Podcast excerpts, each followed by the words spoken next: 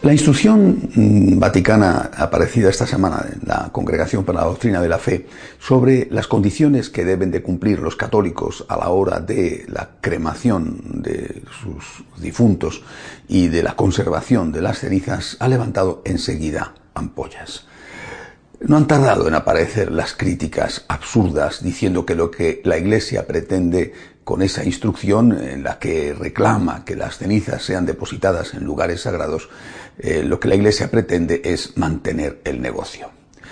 Seguramente los que dicen eso ignoran que en la mayor parte de los países tanto los cementerios eh, como las capillas mortuorias no pertenecen a la iglesia. Eh, generalmente son de los ayuntamientos y en los países donde sí pertenecen a la iglesia, esas capillas mortuorias donde se depositan las urnas con las cenizas, en esos países son una minoría y ni siquiera dentro de esos países todas las iglesias tienen esos lugares. Es decir, creer que el Vaticano da una norma general para beneficiar el negocio de tal o cual país es ignorar la universalidad del Vaticano, la universalidad de la Iglesia. Lo que a nadie parece importarle de los que han criticado el, documento de la Santa Sede es, es lo que de verdad importa, el respeto a los muertos y el respeto a la tradición católica sobre el entierro, el último fin que tienen que tener los restos mortales de sus miembros, de los miembros de la Iglesia. Eh, es decir, para nosotros, católicos, la dignidad no termina con esta vida. Creemos en la vida eterna, creemos que hay algo más y creemos que va a tener lugar en un momento determinado eh, la resurrección y la resurrección de la carne. El hecho de que se acepte la cremación significa que damos por válido que se puede acelerar el proceso natural en el que todos nos vamos a convertir en polvo por la descomposición del cuerpo humano. Pero no significa que podemos después darle a esos restos lo mismo se han sido enterrados eh, y después se han convertido en ese polvo si apareciera algo que podemos darles un, destino que no es el acorde, repito, con nuestra fe y con nuestra tradición. Eh, no creo que a un católico serio que ame a sus difuntos le gustaría ver repetida la, hilarante escena de la película eh, de Ben Stiller y Robert De Niro, los padres de ella, con la urna de la ceniza de la abuela, con el gato incluido. Creo que porque nosotros queremos a nuestros difuntos, eh, queremos que estén en un lugar sagrado, en un lugar donde además podamos acudir a estar con ellos, sabiendo que están en el cielo, pero podamos acudir a estar con ellos, aunque sea ya una urna con sus cenizas.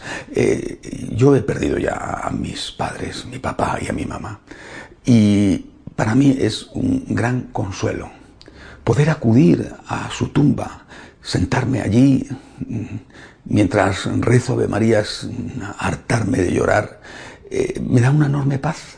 Y no sería igual, desde luego, si tuviera que meterme en un bosque a encontrar, si es que la encuentro, la encina donde hubiera dejado eh, esparcidas las cenizas y quizá descubrir alguna desagradable sorpresa.